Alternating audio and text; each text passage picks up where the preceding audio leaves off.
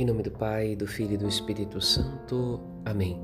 Nesta sexta-feira, nós celebramos a memória litúrgica de Nossa Senhora das Graças, que apareceu a Santa Catarina de Labouré em 1830, ensinando também a devoção à medalha milagrosa, medalha que trouxe grandes bênçãos para a vida da Igreja e exercitou a piedade mariana.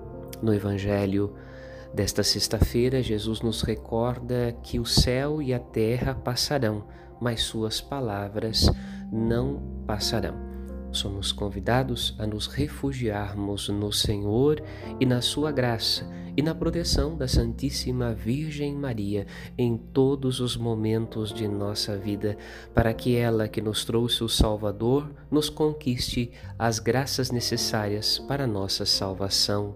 Amém.